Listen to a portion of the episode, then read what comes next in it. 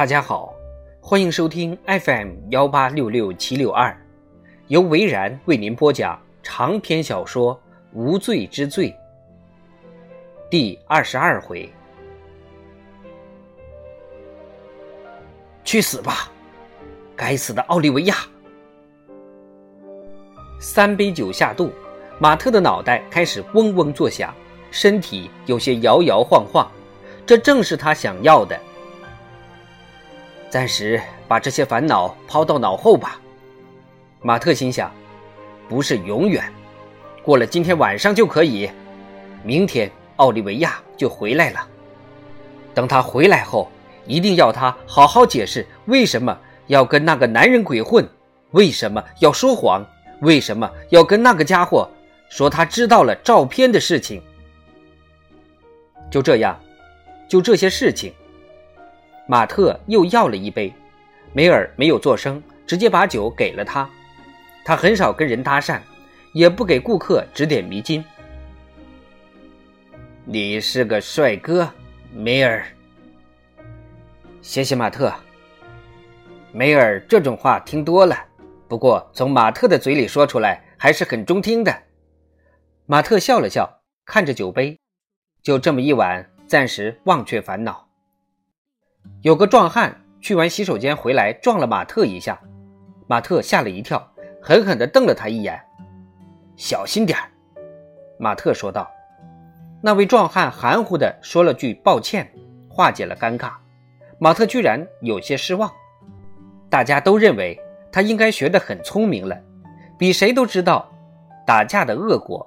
但是今天晚上例外，他对打架求之不得，豁出去了。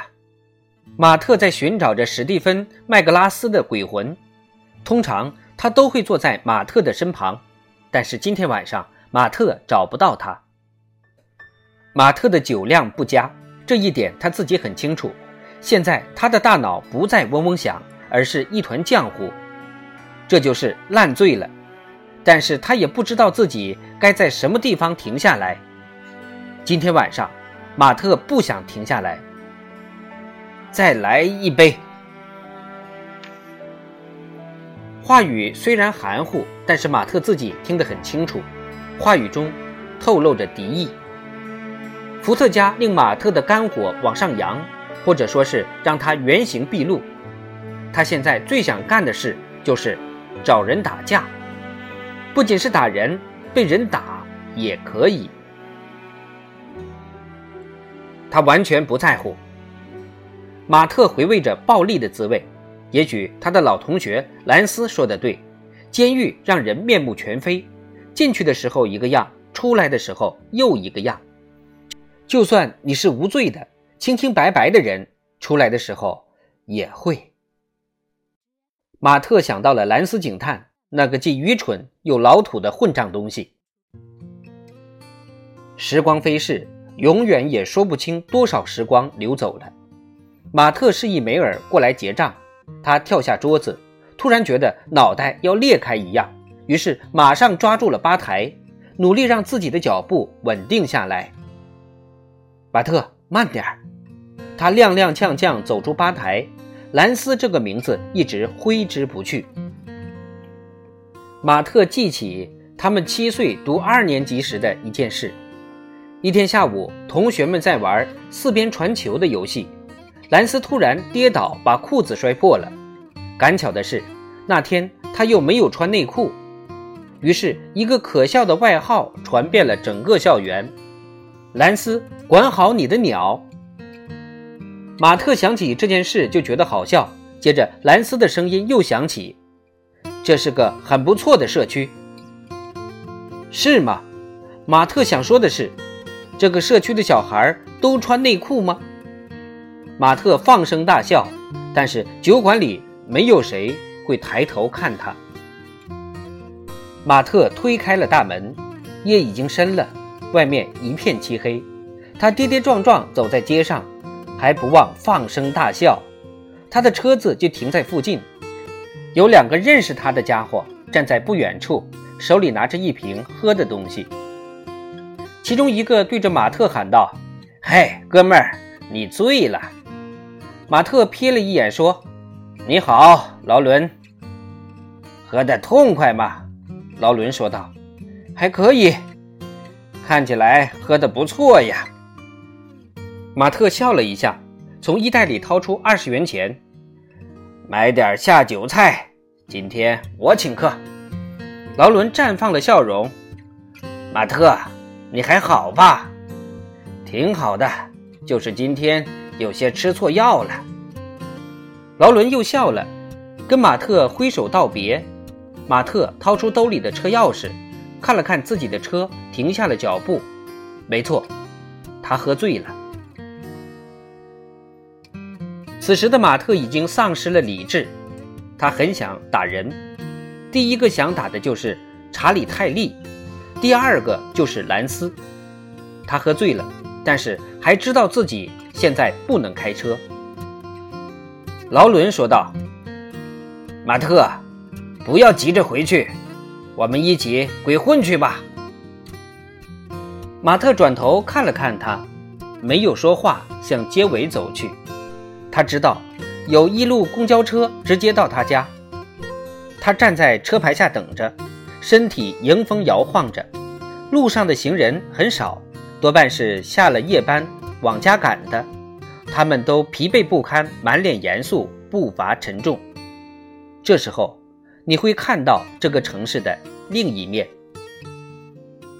公交车来了，上面空空的，没有几个人，没有人说话，也没有人打招呼，更没有人微笑。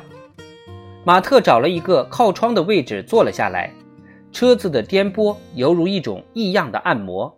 让马特的思绪飘到了很久以前，他想到了史蒂芬·麦格拉斯，想到了在那个可怕的夜晚，他把双手绕到了他的脖子上，他怀疑自己没怎么用力，如果他一跌倒，自己就松手，事情就不会发展到这个地步。他还在想，如果自己再用力一点儿，又会是一个什么结果呢？马特反复思量着，最后他在中环车站下了车。这里有全镇最受欢迎的酒吧。马特穿过了停车场，这里的车子多半是崭新的，但是马特不屑。这里跟梅尔酒吧完全不同，但是马特不太喜欢。这里多半是个娘娘腔酒吧。他推开了门。兰斯应该在这里。果然，跟梅尔酒吧有着天壤之别。里面灯火通明，人声鼎沸，耳边传来的是嘻嘻哈哈的欢笑声。这里没有掉了漆的墙壁，也没有破烂不堪的旧沙发，地板上更是看不见木屑。这里没有烈性酒卖，只有大杯的喜力啤酒。这里有一多半人穿着。贴满赞助商 logo 的队服，应该是刚刚打完比赛来这里庆祝胜利的，还有几个是放假回家的大学生。马特走了进来，没有人注意到他，他们都在兴致高昂地喝着酒，说着话，有的喝得满脸通红，有的生龙活虎、口无遮拦地嚷着。突然，马特看到了托尼。不过他知道那不是托尼，托尼已经死了。但是那个人真的太像哥哥了，尤其是从背后看。他们哥俩从前很喜欢到这里用假身份来喝酒聊天，跟那些球员们聊聊怎么修改厨房，谈谈工作，谈谈小孩，听他们炫耀自己在球场上的战绩。当马特站在那儿回忆哥哥的时候，四周的气氛有些变了。有人认出了马特，顿时有人窃窃私语，纷纷探头探脑。马特努力寻找兰斯的影踪，但是没有看到，只有一个警察模样的人在那里。马特一眼就认出昨天跟兰斯一起的、对他恶语相加的家伙。众目睽睽之下，马特努力稳住自己的脚步，那些警察们都瞪大了眼睛。但是马特没有被他们吓倒，更凶恶的眼神马特都见过。他一步步靠近，一桌子警察明显安静了下来。马特在那个家伙面前停下了脚步。兰斯呢？马特问道。谁想打听他的行踪？你有种！马特点了点头。谁想打听？这句话真好笑。我就站在你的面前，对着你说话。你说还有谁呢？马特听到了椅子刮地的声音，但是他没有把目光移开。那个家伙看了看同伴，又转向马特：“你喝醉了。”那又怎么样？此刻那个家伙已经跟马特面对面了。我要把你抓回去，做酒测。为什么？马特用手指着那个家伙：“我没有开车，你这个笨蛋，凭什么抓我去测试？还有，你的嘴巴真是太臭了。我这有口香糖，你最好吃上一片，整包拿去也没关系。”另一个警察站了起来：“亨特，给我滚出去！”马特转过身，一下子认出了。这个贼头鼠脑的家伙，弗朗西斯！天哪，真的是你！你哥哥还好吗？这里不欢迎你！不欢迎！马特用目光扫了一遍在座的各位。你们说的是真的吗？现在要把我驱逐出去？对方听见马特声嘶力竭的吼声，没有人敢出声了。马特继续嚷道：“谁不知道你哥哥呀？他可是我们班里的大毒枭，向全班的同学卖大麻。我们都叫他丧门星，因为他总是嚎啕大哭。你简直胡说八道！是真的。”不是胡说，其他同学都可以证明的。你想今天晚上就住进监狱吗？想干什么？猪头，给我加个莫须有的罪名，我会让你吃不了兜着走。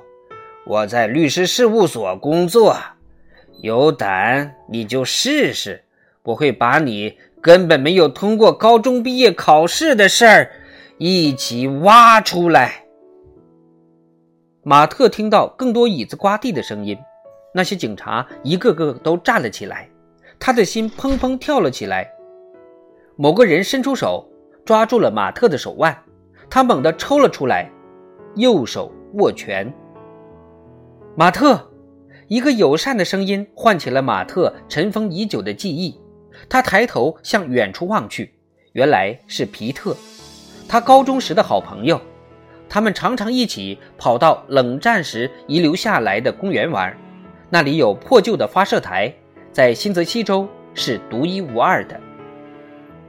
皮特对他微笑，马特松开了拳头，那些警察们也都按兵不动。嗨，皮特，你好，马特。真高兴，在这儿碰到你，我也是。”皮特说道，“我要回家了，要不要带你一程？”马特看了看这些警察，个个都是脸红脖子粗。“好啊，我没有问题。”你确定吗？呵呵，那真是给你添麻烦了。皮特点了点头，真高兴见到你。我也是，马特说道，静静等待着警察们的反应。不大一会儿，有两个警察主动让开了路，马特头也不回地向外走去。夜晚的空气凉爽清新，马特深深吸了一口气，真是舒服极了。